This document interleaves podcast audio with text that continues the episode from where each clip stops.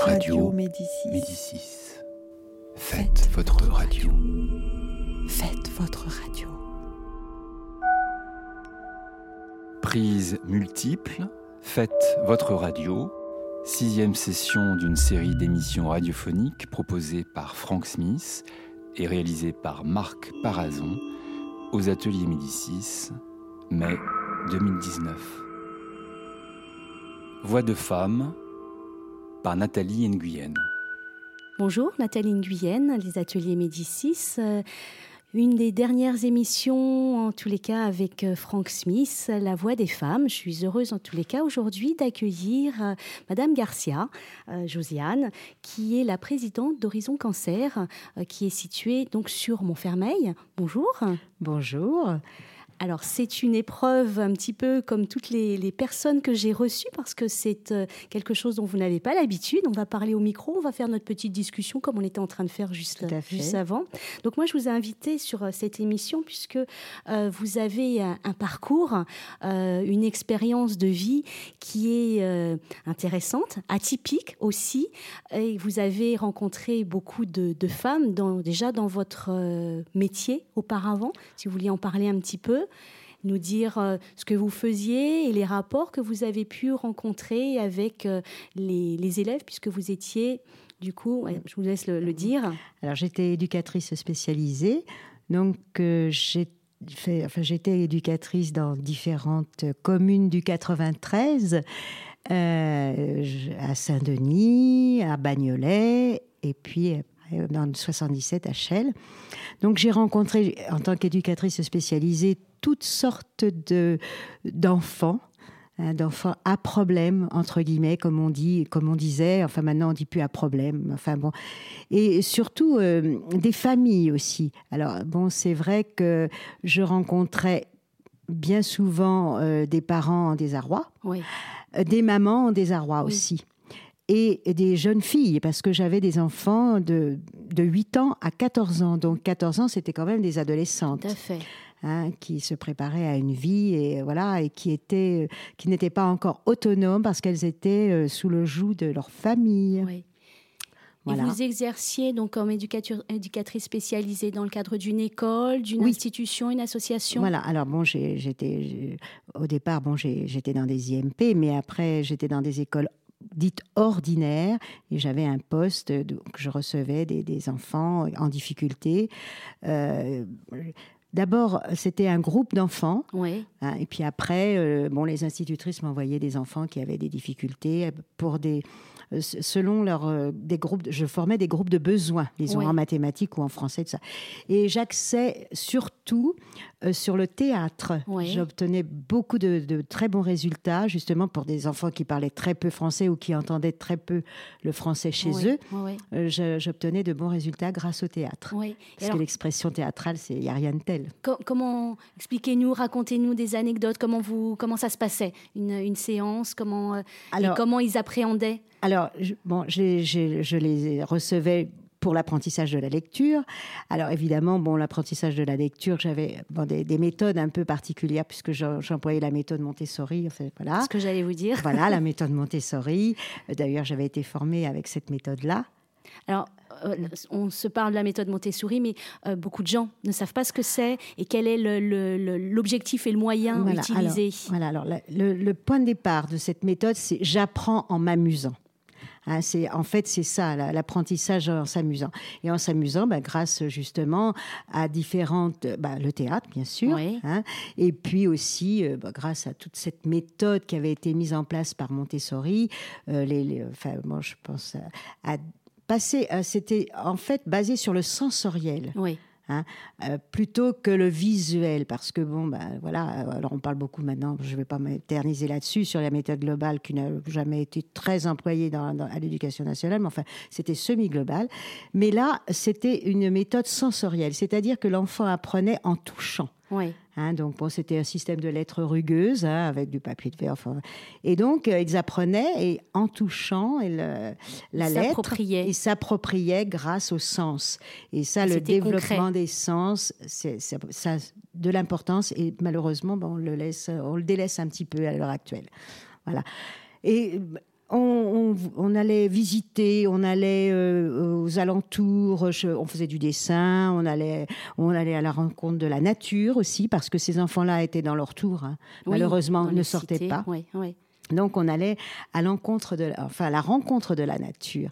Et tout, à travers cela, eh bien, ils, ils s'intéressaient, ils étaient motivés et ils prenaient beaucoup de plaisir à venir. Et voilà, on faisait de la peinture, on faisait du dessin, on faisait plein de choses, quoi, qui n'avaient rien à voir avec l'enseignement traditionnel. Oui, c'est pour résumer un petit peu sur Montessori, c'est le côté aussi naturel et se servir de tout l'environnement. Exactement, exactement, et d'être à l'écoute de ses sens.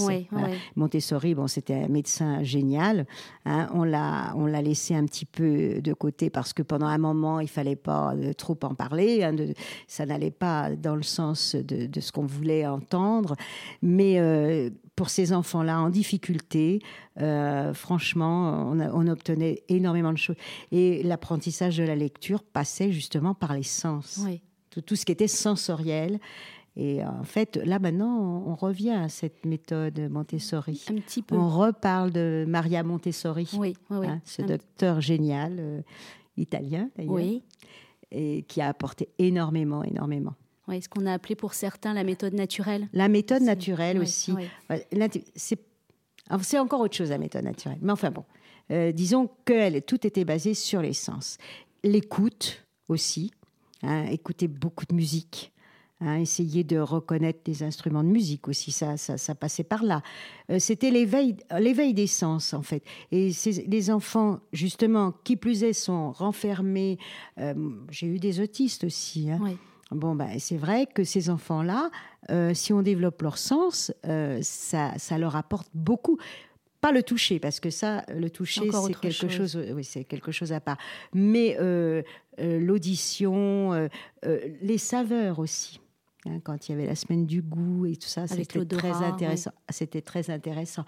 Maria Montessori aussi avait enfin pas inventé mais elle, nous, elle avait soumis aussi dans le sens du sensoriel des petits Euh, alors on mettait toutes sortes de parfums qu'on voulait, lavande, etc. Et c'était la reconnaissance des, odeurs. Ça, c'était très intéressant aussi et amusant pour les enfants. Oui. Voilà. Apprendre en s'amusant.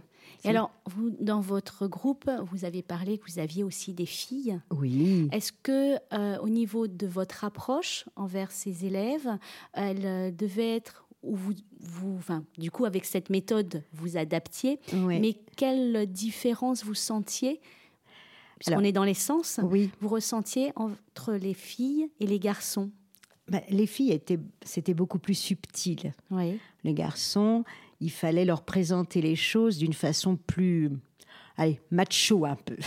Plus direct Plus direct, plus macho. Euh, bon, euh, voilà. Euh, donc, parce que en fait, il y avait, alors je reviens aussi à la famille. Oui. Je rencontrais les parents, mais je rencontrais surtout les pères qui, me, qui venait me voir en disant mais quand est-ce qu'il va savoir lire hein, Parce que franchement, euh, ça fait deux mois que vous l'avez, il ne sait pas lire encore. enfin bref, oui, ce genre de choses. Les parents. Hein. Donc il fallait amadouer aussi, puis expliquer surtout. Et en fait, la réussite, c'était d'expliquer aux parents le pourquoi des choses. Mais euh, il y avait une différence. Alors justement, je reviens aux garçons, parce qu'il y avait cette image macho du père. Hein. La mère était passée en dessous. Ah oui. Et la fille passait en dessous aussi. Encore en dessous la maman. Voilà. Et euh, ce, que, ce dont je me souviens, c'est euh, l'absence d'une petite fille. Euh, bon, bah, voilà, elle, elle, le, frère, parce que j'avais le frère et la sœur, et elle ne venait pas en classe. J'ai demandé pourquoi ta sœur n'est pas là. Oh, ben, je sais pas. Bon. En fait, elle était, euh, elle restait à la maison pour garder les petits frères et sœurs qui, parce que la maman avait été hospitalisée. Donc c'était la sœur qui restait, le frère venait à l'école, mais la sœur non, elle restait à, la maison. Oui, en clair, elle n'avait pas forcément besoin d'éducation. Exactement. Voilà, c'était un peu le reflet. Et ça, je vous parle de ça il y a 20 ans, 25 ans, oui. Hein, même plus. Donc euh, voilà, c'était voilà, la fille était bah, recluse un petit peu aux travaux ménagers, quoi. Euh, voilà, on s'occupait des, petits frères et sœurs, et puis voilà. Dans ce que vous dites en dessous, en fait, c'était ça? C'était ça. Euh, c'était le rôle de la femme. La future femme, en fait. La future femme, c'était je, je suis là pour élever les enfants. rester là pour leur donner à manger, pour voilà. Mais, mais je ne suis, la, la fille n'avait pas, on ne lui donnait pas la priorité de la connaissance et de l'apprentissage. C'était voilà, vous votre regard en tant que femme européenne? Voilà, voilà, exactement, exactement. Mais petit à petit, bon, ça- voilà, en discutant avec le papa, justement, Oui. euh, bon, on arrivait à... En fait, tout est dans l'échange. Tout est dans l'échange, tout est dans la discussion. hein. Quand on dit euh, non, euh, ils comprendront pas, machin. Si, on peut. Mais évidemment, il faut pas choquer. Oui. Il faut respecter l'autre, et ça, c'est le respect de l'autre qui est important. Si on respecte la personne qu'on a envoyée, bon, on peut dire ce qu'on veut, hein, de toute façon. hein, on peut, on peut dire, euh, voilà, euh, bon, bah, moi, je ne conçois pas que la fille reste à la maison pour garder les petits frères et sœurs parce que la maman est à l'hôpital. Il faut se débrouiller autrement. Hein. Bon, Et voilà. comment c'était appréhendé par le, le Ah papa? bah, euh, bah, le papa, il écoutait. Voilà. Et puis, il il réfléchissait. Hein. Parce que c'était une femme en plus. Et c'était une femme qui lui disait. Oui, oui. Mais bon, il sentait que quand même, euh, on pouvait dire les choses. Moi, j'en- j'entendais ce qu'il me racontait, hein, mais il entendait aussi ce que je lui racontais. Il y avait un échange. Oui. Parce que on s'était... Allez, on n'avait pas dit oui, on est OK pour s'écouter. Non, c'est... euh, Ça s'est fait petit à petit. ça s'est fait petit à petit à travers des rencontres et des rencontres et des rencontres. Ça se fait pas comme ça en claquant du doigt. Ouais, chacun s'est amadoué mutuellement. c'est une confiance qu'il faut établir aussi. Et euh, que les gens sentent que l'on s'aime. Ça aussi, l'amour, c'est important. C'est beau ce que vous dites, mais c'est important. C'est important, mais dans toutes les relations. Oui. C'est pas l'amour charnel, non, ça n'a rien à voir. L'amour, aimez-vous les uns les autres? Bon, enfin, Oui. je veux dire, bon, c'est quelque chose humain. qui doit être appréhendé. Oui. Voilà, Oui. c'est tout. C'est c'est très important. À partir du moment où ce- le respect, l'amour est établi, on peut dire tout ce que l'on veut. Pas n'importe comment, bien sûr, Oui. mais on peut, on peut s'exprimer. Je pense que c'est ça. Quand on sent de la haine, alors là, c'est même pas la peine. Euh, c'est pas la peine d'aller plus loin. Voilà.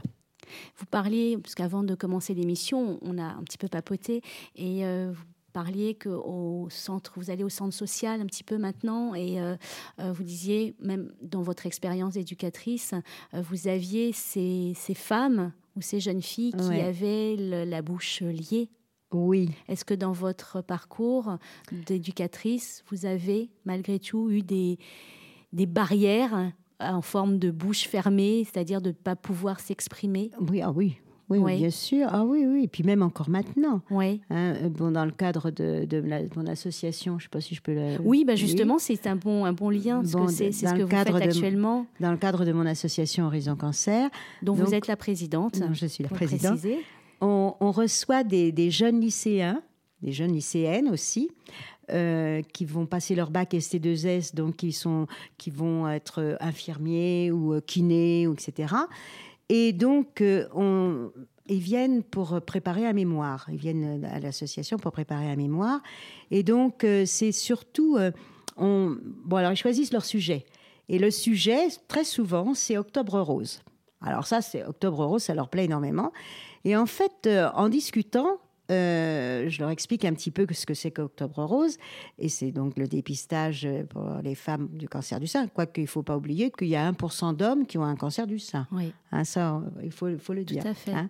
Et euh, ces jeunes filles, euh, donc je leur explique un petit peu comment ça se passe, que, que chaque femme, re- enfin les femmes entre 50 et 75 ans reçoivent un courrier venant de CDC 93, etc. Et là, ça fait tilt parce que je leur dis, votre maman doit recevoir le, le courrier. Et bien souvent, j'entends dire, ah oui, j'ai vu, parce que je leur montre l'enveloppe. Oui, oui, oui, ah, ben oui, effectivement, mais elles le mettent à la poubelle. Ah bon? Pourquoi? Parce que ça ne les intéresse pas. Ah bon? Et pourquoi? Bon, Parce que c'est pas, c'est pas pour elles. De toute façon, euh, même si elles ont un cancer, euh, ça fera pas grand-chose. Hein. Voilà. C'est terrible. Alors, voilà. Donc, le pourquoi, je ne sais pas. Mais en tous les cas, ça, ça fait tilt aux oreilles de ces, de ces jeunes filles, même de ces jeunes, parce qu'il y a des, des garçons Des qui sont là. garçons. Et euh, bon, eux, ils disent rien. Les garçons, ils écoutent, hein, ils disent rien. Enfin, Mais euh, après tout, elle rentre chez elle et je me dis, bah, ça, ça va faire son chemin. Oui, Elles vont, elles vont dire à leur mère ou à leur tante, euh, parce qu'ils vivent beaucoup en famille, elles vont, elles vont dire, mais quand vous recevrez ce, ce courrier, surtout, surtout, il ne faut pas le mettre à la poubelle. Il faut prendre contact avec, euh, euh, bah, justement, là, les centres de radiologie, Oui. etc. Parce que c'est important, c'est très important. D'ailleurs, euh, sur Clichy-sous-Bois, au moment d'Octobre Rose, Oui. on fait venir des femmes. Et c'est très important, ça aussi, pour, euh, pour leur expliquer ce que c'est que le dépistage du cancer du sein, etc. Mais c'est un tabou, encore, malheureusement. Pourquoi vous pensez que c'est un tabou? Parce que euh, le, chez la femme, le sein est réservé soit à l'allaitement, Oui. hein, voilà, euh, soit au plaisir charnel. Bon, alors, c'est ça, hein, en fait. Donc finalement, il ne lui appartient pas? Non, non, non. Le, le sein ne lui appartient Oui. pas. Il doit, la femme doit donner. Elle donne son sein au bébé, voilà. Alors bon, ou alors elle. bah, enfin bref, euh, elle- elle- il faut leur faire prendre conscience que leur corps, c'est à elles et c'est elles qui doivent justement en décider. Oui. Hein oui, parce que s'il y a un cancer, c'est elles, par contre, qui souffriront. Et c'est elles qui souffriront. Oui. Et Dieu sait si elles vont souffrir. Oui.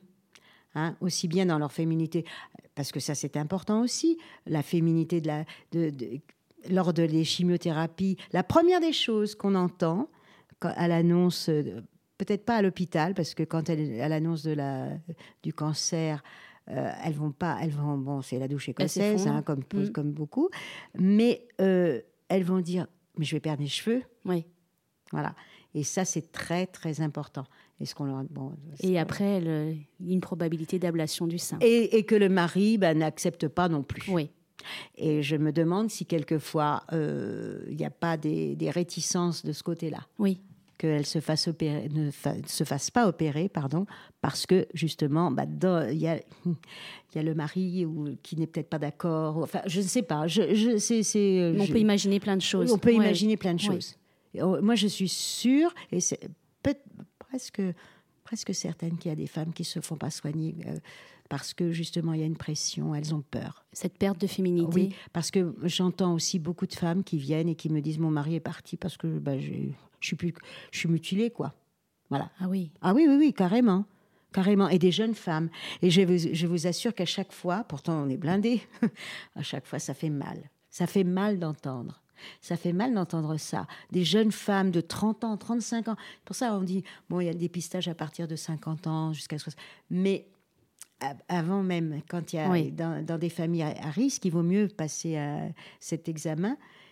Mais à chaque fois, moi, ça, ça, me, ça me retourne de- Oui. de- d'entendre ces jeunes femmes qui disent Bah oui, mon mari m'a repoussé, quoi, en fait. Bah, je sais pas comment on disait dans le temps, euh. Répudié. Voilà. Répudié. C'était le mot de. C'est un terme terrible. C'était un terme terrible. Oui. Eh bien, oui. Alors, maintenant, on dit plus répudié, on dit divorcé. Divorcé. Voilà. Ah, ça fait mal. Ça fait mal. Et des jeunes femmes. Des jeunes femmes. Alors, on est là pour, leur, euh, pour justement, Alors, leur, justement, on- redemander- leur redonner confiance. Oui. Alors justement, je voudrais rebondir donc sur l'association Horizon Cancer. Oui. Si vous vouliez expliquer un petit peu Ouais, ce que vous y faites, euh, ce que vous proposez, et euh, ben, vous avez principalement ou que des femmes qui viennent. Oui, parce que les, les hommes sont un peu. euh, bah, ils n'osent pas. Ils, ils n'osent pas. euh, ils, ils ont leur fierté masculine, la fierté masculine. Euh, la maladie, c'est quelque chose qu'ils ne supportent pas. Ça, il ne faut pas que ça se voit, hein, surtout.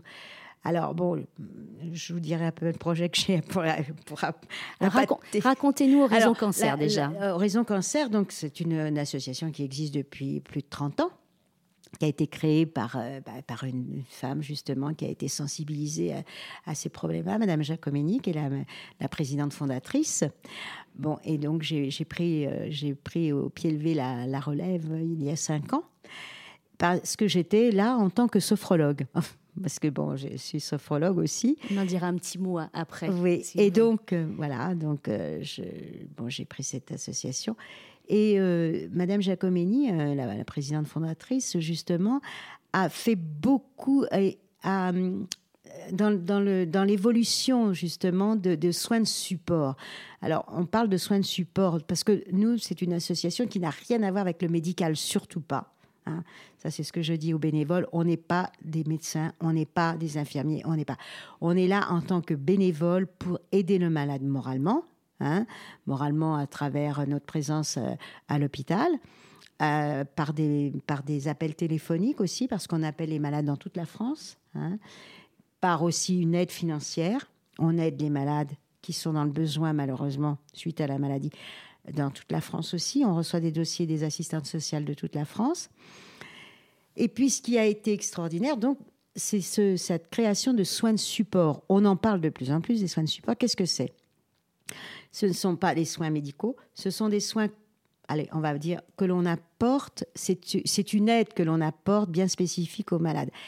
Alors, nous avons une socio-esthéticienne qui se rend euh, à l'hôpital à la demande des, des infirmières. Voilà.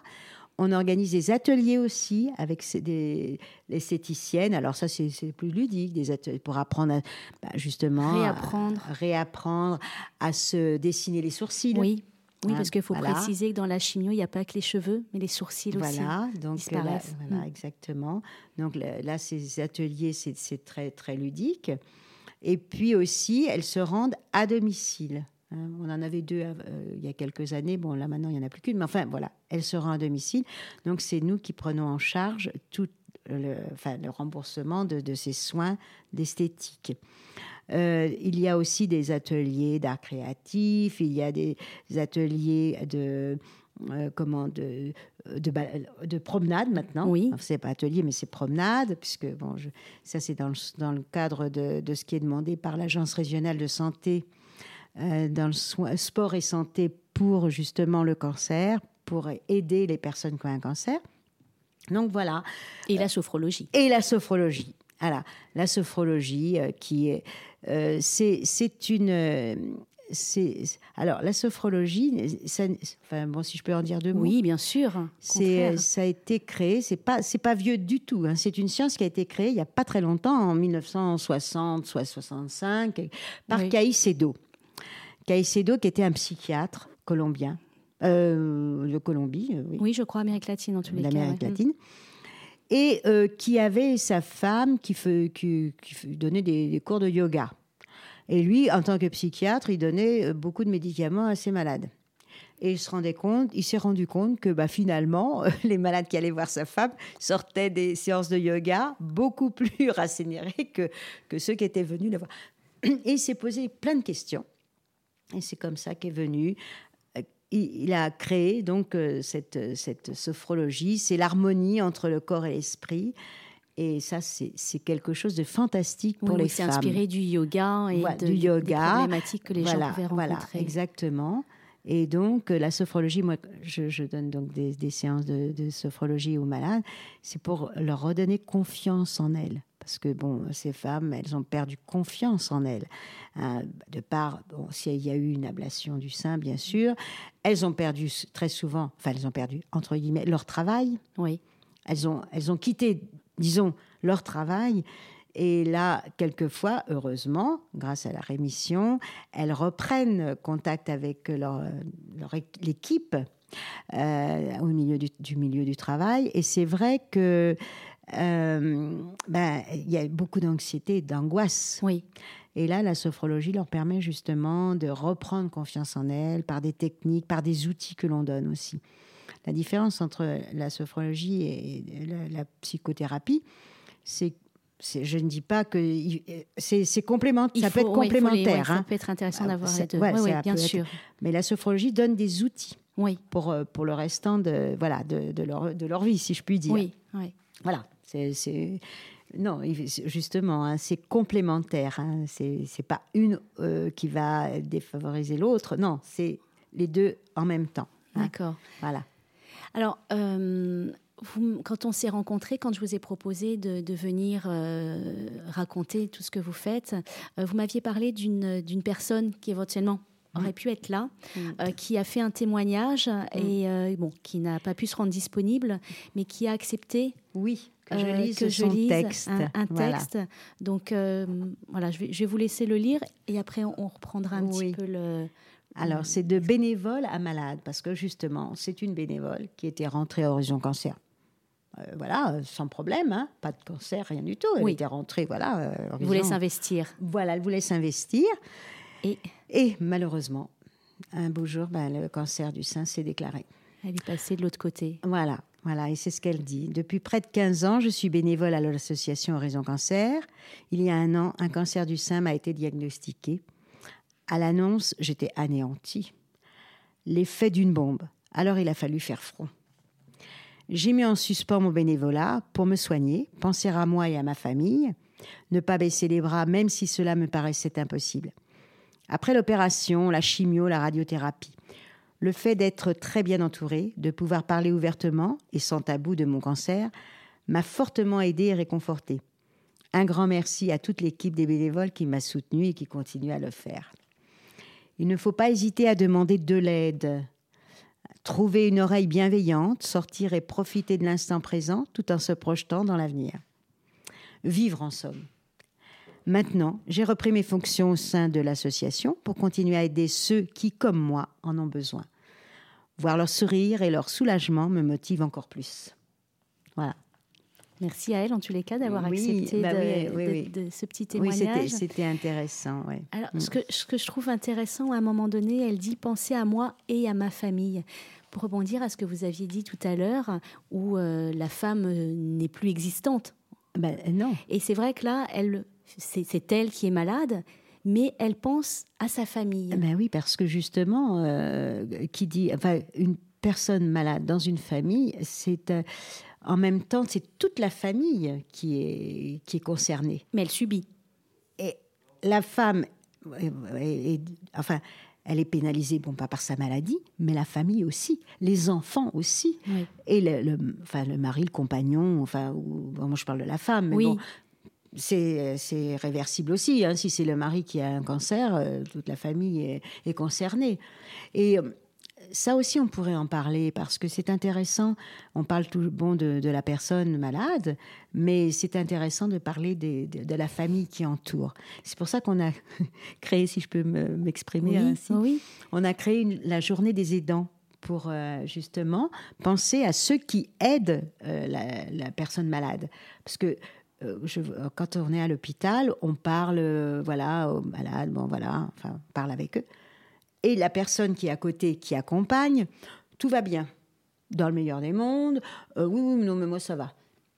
Et quand la personne rentre pour faire sa séance de, radiothérapie, là, les langues se délient. C'est autre chose. C'est autre chose. Parce que là, on se rend compte. Oui, bah, je me. oui, bah, d'accord, mais moi, je suis bien. Hein, je, suis en forme. Moi, j'ai pas le droit de me plaindre. Je n'ai pas le droit de me plaindre. La personne se culpabilise d'être en bonne santé. C'est ça ce volet aussi. Elle se culpabilise. Elle n'a pas le droit de se plaindre. C'est la personne malade qui, a tous les. Tout, enfin, tout est concentré sur la personne. Et c'est vrai que ça fiche par terre. Oui, euh, il y a un narcissisme, entre guillemets, qui s'installe. Et euh, là, c'est la maladie, finalement, qui prend toute la place. Voilà, exactement. Et il y a un équilibre, évidemment, qui, il y a un déséquilibre. Il n'y a plus. Il a plus. Bah, exactement. Donc, cette journée, cette journée pour les aidants, euh, ça permet justement bah, de penser à eux. Hein. Voilà, donc lors de cette journée, il y a, il y a un psychologue, bah, on fait des, séances de, une séance de sophrologie. Il y a l'esthéticienne qui est là. Il y a même des messieurs qui viennent. Et des maris. Des maris qui viennent et qui acceptent de se faire papouiller par la socio-esthéticienne. Et ça leur fait énormément de bien. Euh, énormément. Et on déjeune ensemble. Et il y a une diététicienne de l'hôpital de Montfermeil qui vient déjeuner avec nous. Euh, voilà, donc c'est une journée pour eux. Oui. Voilà. Et ça permet de, se poser un petit peu. Bah oui, et puis De, dire, bah voilà, euh, nous aussi on existe. Oui. Euh, il faut quand même, parce que c'est vrai que ce déséquilibre, peut, ça peut aussi nuire au bon rétablissement de la personne malade. Parce que la personne malade, elle réfléchit aussi. Et elle se dit, bah oui, à cause, à cause de moi, euh, il y a ce déséquilibre. Chacun culpabilise dans son exactement, coin. Exactement. Et c'est à nous d'essayer de, remettre, de, bah, de, rééquilibrer un peu, d'aider à, rééquilibrer, si on peut, dans, la mesure de nos moyens. Euh, une dernière, une des dernières questions. Dans l'association, vous êtes euh, principalement ou que des femmes bénévoles? Alors non, vous avez des hommes? Oui. Oui. ben, je fais. J'essaie de faire venir des hommes. Alors, c'est vrai que, bon, quand on organise des soirées, tout ça, bon, les, les, les, bénévoles viennent avec leur mari. Bon, ils aident beaucoup. Ils sont... Mais là, maintenant, là, je vois pour la, pour la marche, euh, il y a un homme aussi euh, euh, pour aller chercher les malades parce qu'on a une voiture qui nous avait été offerte Donc, euh, on va chercher des malades dans le nord de- du 93 aussi pour nos activités, tout ça. Donc, c'est un homme qui. Bon, voilà. Un chauffeur, vous avez un chauffeur. On a un chauffeur, même deux chauffeurs, chauffeurs. voilà. Non, non, mais c'est bon, c'est important aussi hein, de, de faire venir euh, aussi, euh, de, de- parce que les, les hommes ont, ont du mal à rentrer dans le milieu, dans cette sorte de bah, le sport, le milieu sportif, ça va très oui, bien. Oui, oui. Ouais, Il y en a. Mais dans les milieux comme, comme le nôtre, euh, dans des associations comme les nôtres, c'est plus difficile. Oui, médico-social, entre voilà, guillemets. voilà. Mais ils ont leur place. Voilà. Et au niveau des, des, des gens que vous recevez, ce sont aussi principalement des femmes. Oui, alors oui, elles sont accompagnées très souvent de leurs compagnons Oui. aussi. Ouais. Pour, euh, par exemple, quand elles viennent essayer une perruque. Ça aussi, oui. Ça, euh, bon, elles viennent euh, accompagnées. De... Bon, enfin, bon, elles reviennent euh, Oui. seules aussi, euh, voilà. Et alors, une, une chose, une dernière, justement à propos des perruques, euh, les hommes sont sensibles aussi à l'esthétique. Parce que nous av- une des- de nos bénévoles avait rencontré un, un monsieur qui travaillait à la Comédie Française, je crois. Et ah, il était désolé de plus avoir de cheveux. Et, euh, et en parlant comme ça, la bénévole lui dit bah, On a des perruques, euh, bah, des perruques pour hommes. Bon. En rentrant, on a regardé et on a trouvé une perruque, euh, disons, euh, grisonnante, courte. Et sachant que ces perruques-là peuvent être reprises en main par, euh, par un coiffeur. Oui, oui. Donc on lui a apporté cette perruque. Il était ravi, ravi. Parce que justement, euh, bon, bah, se voyait. Alors, on parle toujours des femmes, mais il faut parler aussi des hommes, parce que justement, euh, bon, on parle de la féminité, mais bon, les hommes aussi apprécient justement de garder leur image. L'image de soi est importante aussi. Là, on pourrait rebondir aussi sur l'image de soi. Alors, euh, Josiane, euh, on va arriver au terme de l'émission et je voudrais euh, que vous puissiez me terminer en, en nous donnant votre euh, ressenti sur ce que vous faites ou vos, une, petite, une petite phrase de conclusion par rapport à toutes ces femmes, puisque moi je suis beaucoup sur la voix des femmes vous les représentez un petit peu Oui. en compagnie de ces quelques hommes. Quel serait votre, euh, votre euh, petit coup de gueule et votre euh, petit mot de la fin? Et le, le mot, c'est surtout bon, euh, euh, le, le- enfin le sens que, que j'ai donné à ma vie en fait. hein, je crois que c'est ça. C'est surtout aider les autres. À n'importe quel âge de la vie, on est là pour aider les autres et regarder ce qui se passe autour de soi, surtout. À l'époque, à notre époque où l'individualisme est à son paroxysme, hein, je crois que euh, vaudrait mieux quitter de temps en temps son portable, si je puis m'exprimer ainsi, et regarder autour de soi parce qu'on a toujours une main à tendre vers l'autre. Voilà. Ben, Madame Garcia, merci beaucoup. Merci d'avoir accepté de, de se prêter à ce petit jeu. Bah, merci, J'en suis Nathalie, ravie. parce que c'était un plaisir pour moi aussi. hein. Et puis ben, j'espère que du coup, euh, euh, les gens vont aussi se diriger vers vous. On mettra sur le site des ateliers Médicis euh, les coordonnées pour que vous puissiez, les gens puissent se diriger vers vous. Ah, on a, Oui. on a un site, hein, Horizon Cancer, et alors nous sommes à, le siège est à Montfermeil. Hein, donc voilà. Et donc les gens peuvent regarder euh, sur Internet euh, et sur Facebook aussi, avec euh, toutes les activités, toutes les manifestations que nous organisons pour récupérer des fonds. aussi Voilà. parce qu'il y a besoin. Voilà. Eh bien, merci. C'était. Nathalie Nguyen pour les ateliers Médicis, La Voix des femmes. Merci. C'était Voix de femme par Nathalie Nguyen.